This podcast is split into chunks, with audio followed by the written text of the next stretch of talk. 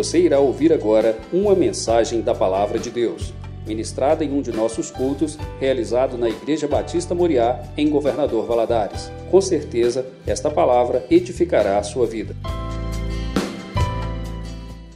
Boa noite, amados.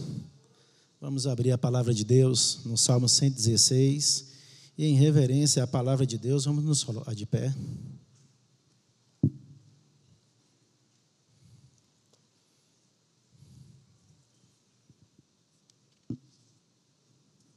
Salmo 116.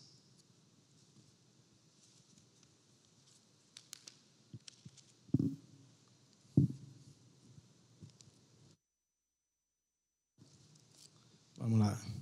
Diz assim a palavra de Deus: Amo o Senhor, por Ele ouve a minha voz e as minhas súplicas. Por inclinou para mim os seus ouvidos, invocá-lo-ei enquanto eu viver. Laços de morte me cercaram, e angústias do inferno se apoderaram de mim aí em tribulação e tristeza. Então, invoquei o nome do Senhor, ó Senhor, livra minha alma. O passivo e justo é o Senhor, o nosso Deus é misericordioso. O Senhor vela pelos simples. Achava-me prostrado e ele me salvou. Volta, minha alma, ao teu sossego, pois o Senhor tem sido generoso para contigo pois livraste da morte a minha alma, das lágrimas os meus olhos, da eda os meus pés. Andarei na presença do Senhor na terra dos viventes.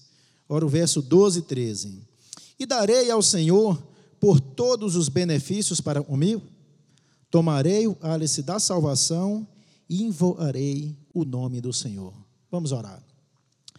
Pai amado, em nome de Jesus, nós te louvamos, agradecemos ao Senhor, meu Deus, se a palavra do Senhor foi lida, e pedimos ao Senhor, meu Deus, em nome de Jesus, e o Senhor possa falar ao meu oração e à oração dos meus irmãos, através da tua palavra. E todas as vezes a palavra do Senhor é lida, meu Deus, o Senhor se manifesta. Então, o Espírito Santo do Senhor possa se manifestar nessa noite, falando a nossa oração. Nós precisamos ouvir a tua voz. É para isso, Deus, que nós viemos nessa noite, para te louvar. Nós já fizemos isso, te louvamos. E agora, meu Deus, para ouvir a voz do Senhor através da tua palavra. Fique à vontade no nosso meio.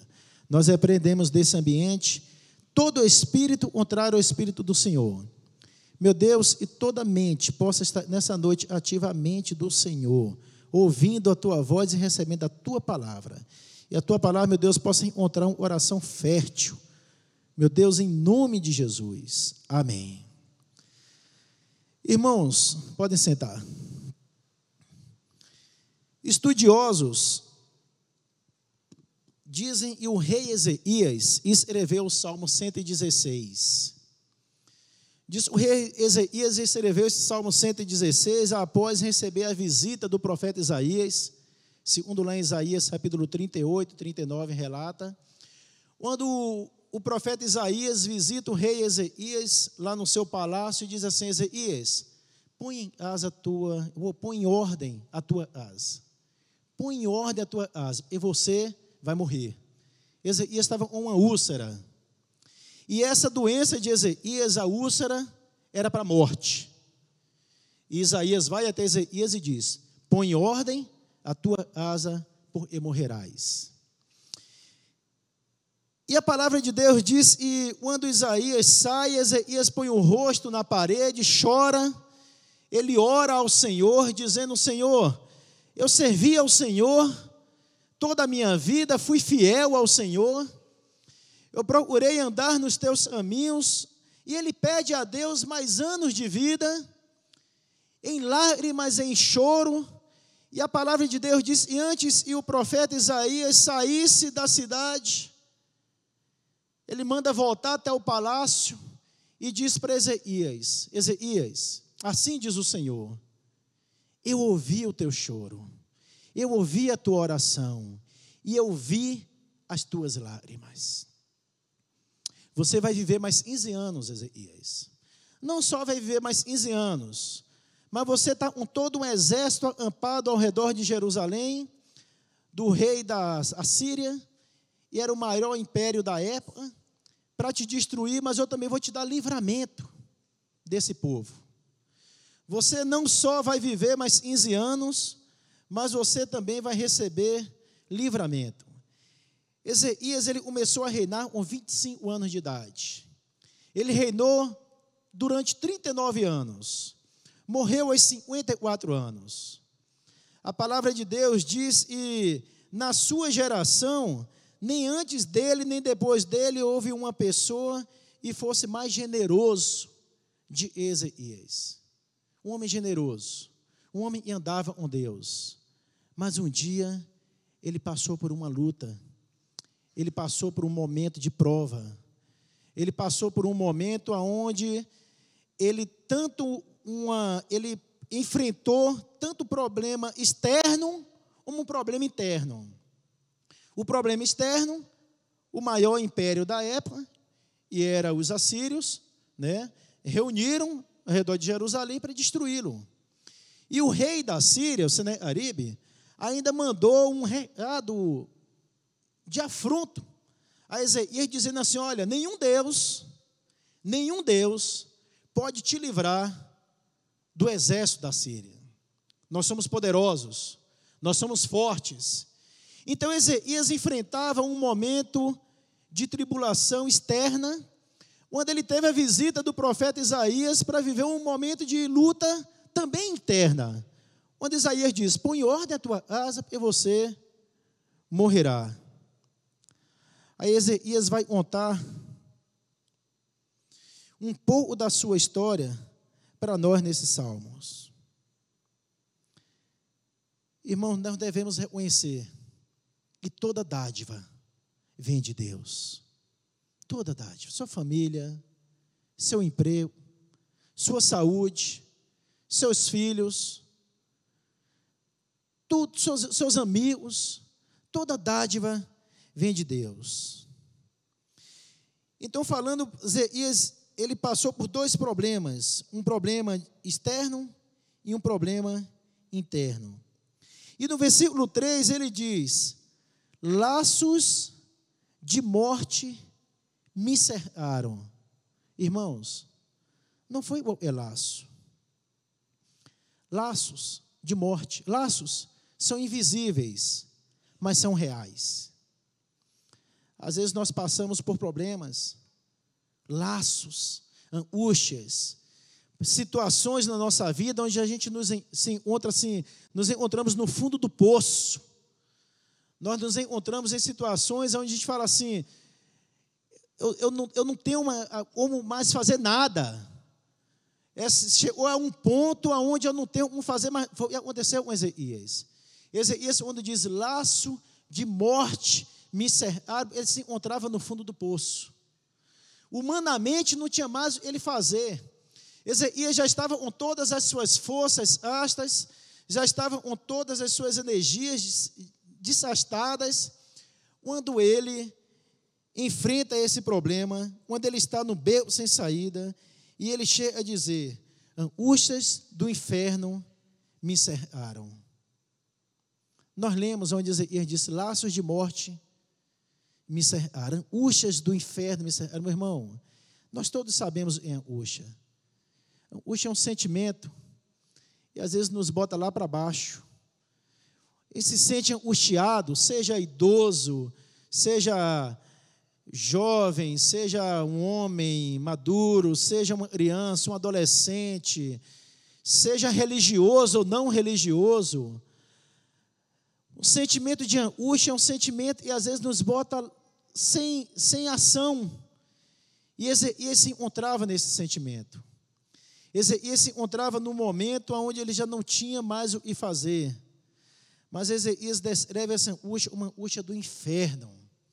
Era como se o inferno tivesse descido e se tivesse se alojado na sua alma. Quantos de nós às vezes já tivemos momentos aonde a gente parecia não tinha mais escapatória. Parecia o próprio inferno havia descido de uma vez só e se alojado sobre aquele problema, aonde parece que tudo e todos se voltaram contra nós. E Ezequias encontrava-se nessa situação, alma perturbada, ele caiu em tribulação e tristeza, se sentindo no fundo do poço, na hora do desespero, do sofrimento, e ele resolve tomar uma atitude. É isso que às vezes falta na nossa vida, meu irmão. Tomar uma atitude. O rei Ezequias resolveu tomar uma atitude e mudou toda a sua vida. Mudou toda a trajetória da sua vida. Às vezes nós passamos por lutas e lutas e lutas e nós deixamos de tomar uma atitude. E foi uma atitude que Ezequias tomou e mudou o rumo da sua vida. Talvez nessa noite você esteja passando por uma crise familiar, uma crise emocional, algum problema conjugal, financeiro. Talvez você esteja com saúde abalada, talvez você esteja com medo do amanhã. Talvez você esteja com pânico de enfrentar o futuro. Talvez você tenha entregado os pontos, jogado a toalha. Ezequias estava em uma situação onde ele chegou em um ponto lá no fundo do poço. Mas ele tomou uma atitude. O que fazer nessas horas? O que fazer quando o seu coração está totalmente esmagado pela dor? Ah, irmãos, tem pessoas que na hora estão numa situação dessa se entregam, muitos tiram cabo da sua própria vida, outros se revoltam contra Deus, outros se entregam a bebidas, a drogas, outros perdem a vontade, literalmente, de viver. O que fazer nessas horas? Que foi o rei Ezequias fez nessa hora de dor? Vamos ver o versículo 4. O versículo 4 nos diz o Ezequias fez nesse momento de dor, onde muitos se desesperam, onde muitos perdem a esperança de reagir. Olha, Ezequias faz no versículo 4: Então invoquei o nome do Senhor, o Senhor, e disse: Ó oh, Senhor, livra-me a alma.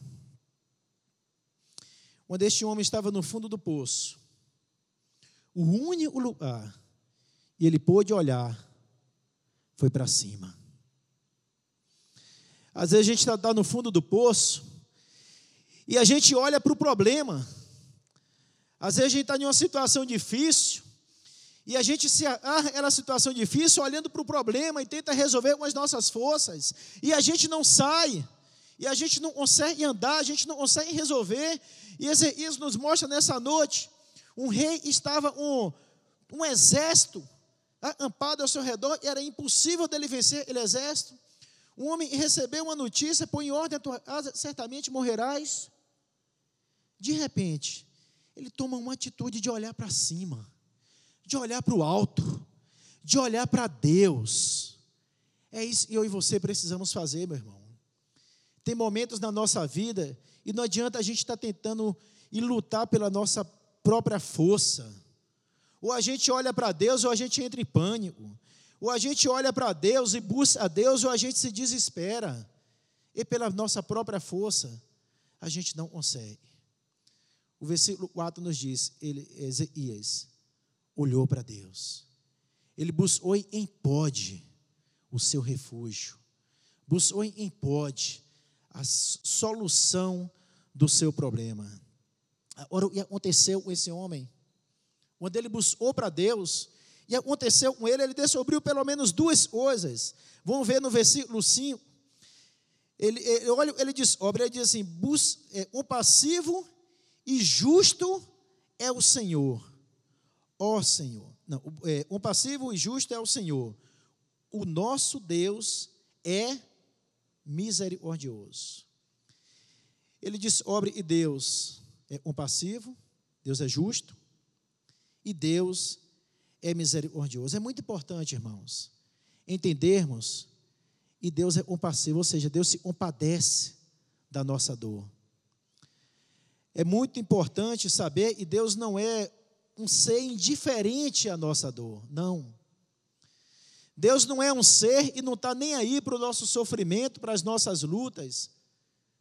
Ele disse: Olha, no mundo você vai passar por luta, você vai passar por provação, mas tranquilo, eu vou passar por você e eu não vou permitir que você passe por nenhuma além das nossas forças. Então Deus nos entende. Deus é compassivo, Deus é misericordioso. Deus se importa com a nossa dor, o nosso sofrimento. E a primeira coisa que ele entendeu foi isso. E Deus sofre com ele. Ezequias viu, ele não estava sozinho, irmão. Nós precisamos saber e nós não estamos sozinhos. Às vezes você está em uma luta e você está se sentindo sozinho, abandonado. Quero te falar nessa noite: você não está sozinho. Deus está com você. Ele é misericordioso, ele põe o seu oração na nossa miséria. Deus não fica só olhando para a gente, não, ele é misericordioso. Misericordioso é dizer, ele põe o oração dele na nossa miséria. E não há poço tão fundo e você seja mais profundo e possa lhe tirar de lá. E o amor de Deus não seja mais profundo e possa lhe tirar dessa situação.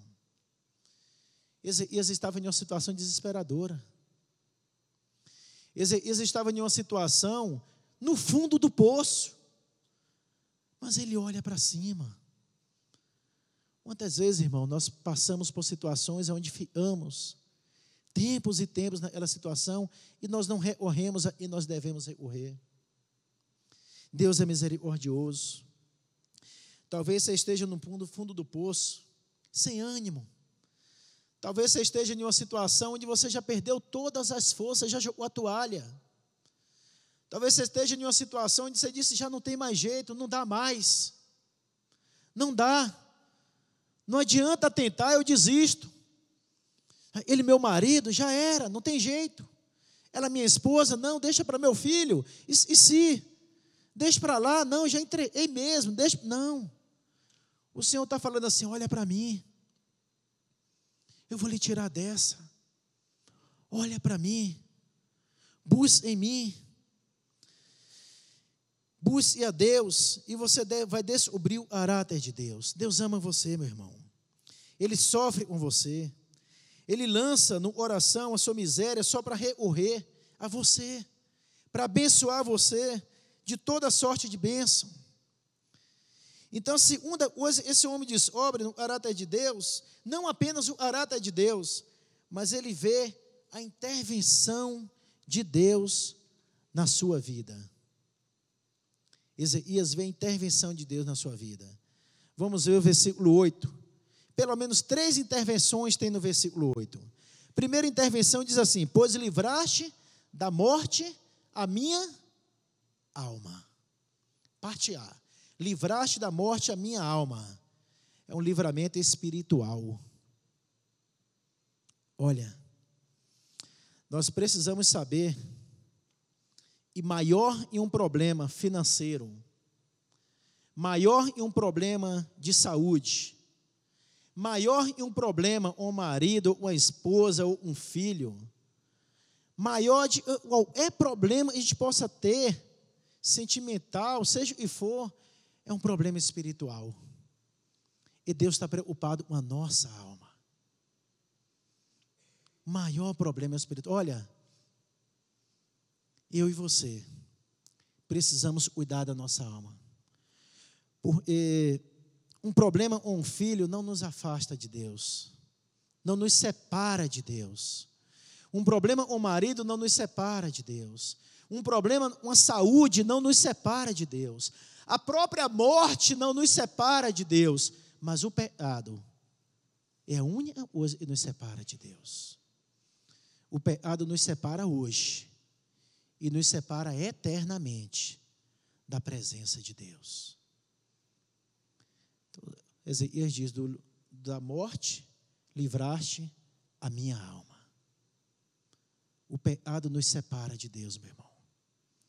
Vamos nos preocupar a nossa vida espiritual. Tirar tempo para Deus, em oração. A segunda intervenção está ainda no versículo 8, na parte B.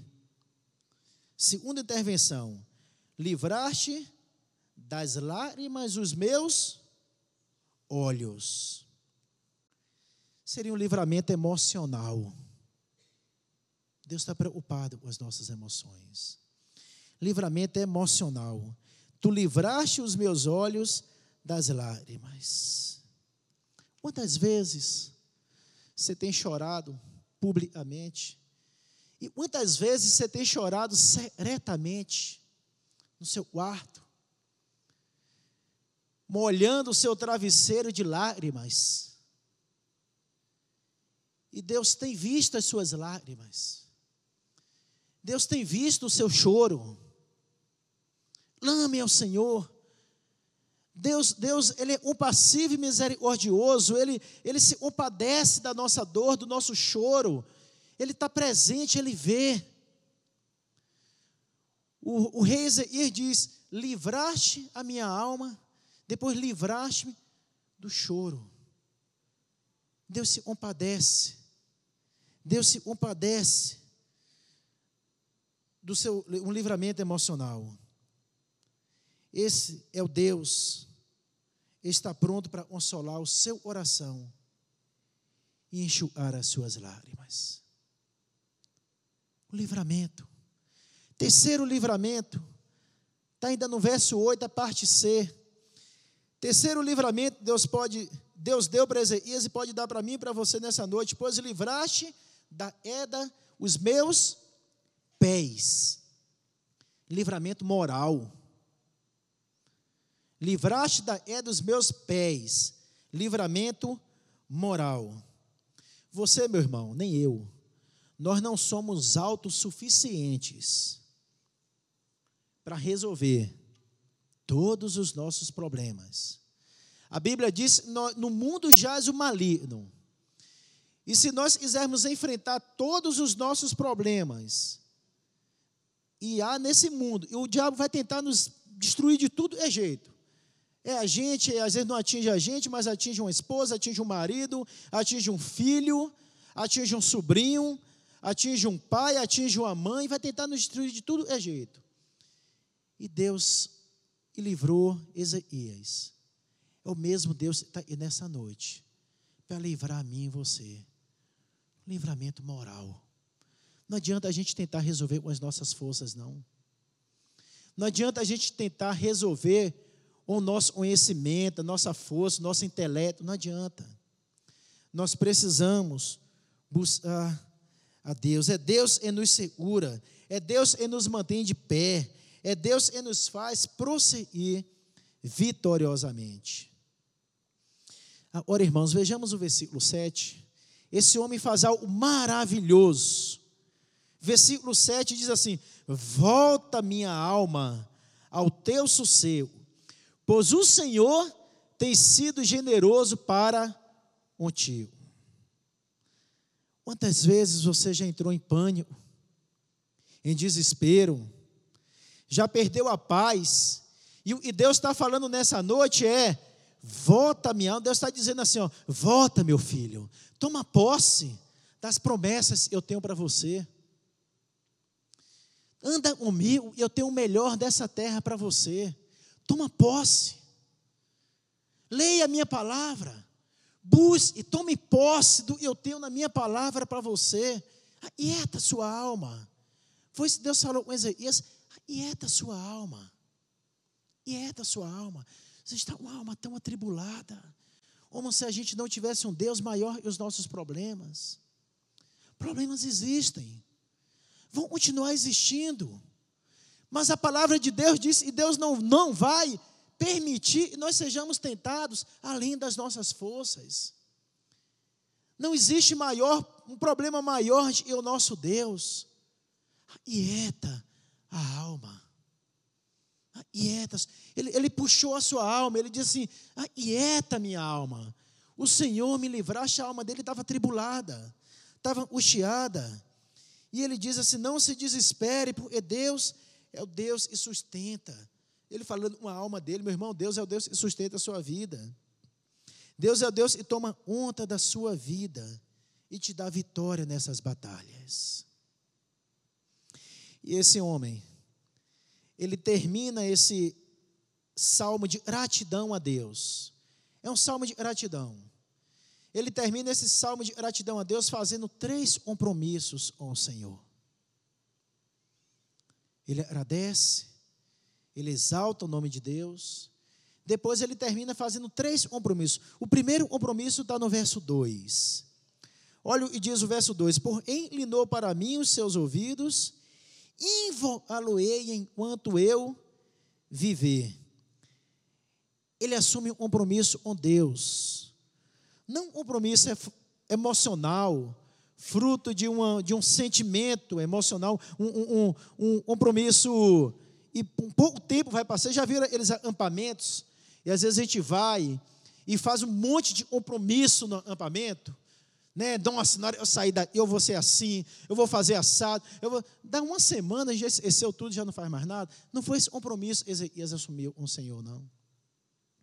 Ezequias assumiu um compromisso de andar com o Senhor. Por inclinou para mim os seus ouvidos e aloei enquanto eu viver. É para toda a vida, meu irmão. Se você não assumiu esse compromisso com o Senhor, assuma essa noite em nome de Jesus. Compromisso de andar na presença do Senhor enquanto você viver. Enquanto Deus te der um fôlego de vida, ame e sirva ao Senhor procure andar nos caminhos do Senhor. Invocarei o nome do Senhor e andarei com o Senhor enquanto eu viver. O segundo compromisso ele faz está no verso 1. No versículo 1 ele diz assim: Amo o Senhor, porque ele ouve a minha voz e as minhas súplicas. Ele faz o compromisso de amar a Deus. Quem ama é estar perto das pessoas e ama, não é verdade? Eu amo minha esposa. Eu amo meus filhos. Eu quero estar perto deles. Eu amo meus pais. Eu amo meus irmãos. Sempre eu posso, eu quero estar perto deles. Quando a gente ama alguém, a gente é estar próximo dessa pessoa. Quando a gente ama alguém, a gente é levar tempo com essa pessoa. Ele faz um compromisso com Deus. Deus, eu amo o Senhor. Ele é levar tempo com Deus. Às vezes a gente fala assim e ama a Deus, a gente não tira um minuto por dia para orar. Às vezes a gente fala e ama a Deus, mas a gente nunca tira um tempo para ler a palavra de Deus. Em 24 horas, a gente não tira um minuto para ler a palavra de Deus. E amor é esse. Homem, eu amo e não quero estar perto. Homem, eu amo e procuro não me relacionar. Quando a gente ama, a gente procura se relacionar, está perto, está próximo. Então ele diz: Eu amo o Senhor, amo o Senhor. Então ele faz um compromisso de andar com o Senhor, de buscar o Senhor. O terceiro compromisso ele faz está no verso 9. No verso 9 ele diz assim: Andarei na presença do Senhor na terra dos viventes. Andarei na presença. Olha, ele diz que está andando no meio, na terra dos viventes. Estou andando no meio dos homens, não, mas não para agradar os homens. Eu estou andando no meio dos homens, mas não para mostrar para os homens. Na, não, eu estou andando na, no meio dos homens, mas na presença de Deus, para eu fazer diferença. Andarei na presença do meu Deus, do Senhor. Na terra dos viventes. Não é num, no isolado, não. É no seu trabalho, é na sua casa. Mostre e você anda com Deus. Às vezes, dentro da sua casa, parece que você anda um apeta, não um Deus, um diabo. Você vai abrir a boca, você machuca quem está do seu lado. Você não tem uma palavra de amor para falar para sua esposa, para o seu marido, para o seu filho. Às vezes você está no seu trabalho e você não tem uma palavra de, de carinho, de amor, de ajuda com seu colega de trabalho. Andarei na presença do Senhor na terra dos viventes. Viva e andando na presença de Deus. Isso é um compromisso que o faz. E é um compromisso que nós precisamos fazer. Aí no verso 12, ele diz assim: E darei ao Senhor, e darei ao Senhor por todos os benefícios para comigo, e darei ao Senhor. Ao verso 13 ele responde, verso 13: Tomarei o álice da salvação e invocarei o nome do Senhor. Invoque o nome de Deus na sua vida, ande com o Senhor. Seja amigo de Deus. Buscar-me-eis e me achareis onde me buscar de todo vossa oração. Deus é andar com você, meu irmão. E não sejamos apenas frequentadores de igreja, não. Mas e possamos andar com Deus. Falar de Deus diz assim: Deus andou com Enoque. E Deus possa falar assim: eu ando com a Maria, ando com João, ando com Márcio, com Pedro, com Sidney, com a Rafaela. Um... E Deus possa andar com a gente. E a gente possa buscar esse Deus de oração. Deus, eu quero mais, eu quero andar mais. Nós estamos começando um ano. Nós estamos começando um ano. Mas Deus, eu quero andar mais na tua presença. O Senhor ande comigo. E presente você pode dar para o Senhor. Andar. E presente eu posso dar para o Senhor. O maior presente que Deus é nessa noite é o seu oração. Se você ainda não entregou seu oração a Jesus, talvez você está frequentando aqui as quartas-feiras, talvez você está me vendo na internet, talvez você ainda não entregou seu oração para Jesus. E o presente que Jesus é para você, seu nessa noite, é, e você entregue o seu oração a Jesus Cristo. E você, pela fé, reconheça Jesus Cristo como um único e suficiente Salvador da sua vida. Esse é o presente que Jesus é, meu irmão, de mim e de você. A nossa vida totalmente entregue e rendida aos pés da cruz, aos pés de Cristo. Aprendemos muito com o rei Ezequias nessa noite, nesse salmo de gratidão. Mas ele, quando ele toma a decisão de orar, de buscar ao Senhor, Isaías ainda não tinha voltado. Não tinha falado com ele ainda, ele ia ter livramento do rei da Síria. Não tinha falado com ele, ele ia ter livramento da morte, ele ia viver mais 15 anos. Não. A palavra de Deus, e ali ele põe o rosto na parede, ora, derrama o seu coração diante de Deus, chora na presença do Senhor. Às vezes você está em uma situação, em uma luta, e está faltando fazer isso. Derramar seu coração diante de Deus. Você pode ter certeza, como diz em Isaías, capítulo 59, versículo 1. E Deus inclina o ouvido a ouvir a nossa oração. E Deus estende a mão para segurar na nossa mão e nos tirar desse abismo, nos tirar do fundo do poço e caminhar com Ele. Amém. Feche seus olhos, vamos orar. Pai amado, em nome de Jesus, nós te louvamos, Deus, pela palavra do Senhor. Ó Deus, completa essa palavra no oração dos meus irmãos. Tanto, meu Deus, estão presentes aí no templo, como estão nesse momento vendo pela internet. Se tiver alguém vendo ao vivo, ou se alguém vai assistir depois esse culto gravado, e o Espírito Santo do Senhor possa tocar no coração, meu Deus, para assim como o rei Ezequias. E derramou diante do Senhor, mesmo lá no fundo do poço, mesmo lá em uma situação onde ele já não tinha mais força, já não tinha mais o que fazer, ele chorou, ele buscou, ele clamou ao Senhor, entregou nas mãos do Senhor, e o Senhor levantou, o Senhor ergueu, e o Senhor fez dele, meu Deus, um grande rei, mais 15 anos de vida.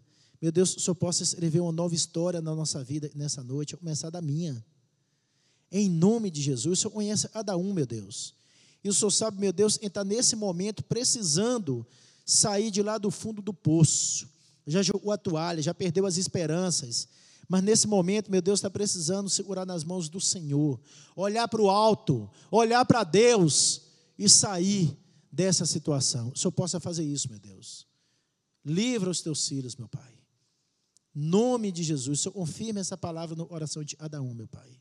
Nome de Jesus. Amém.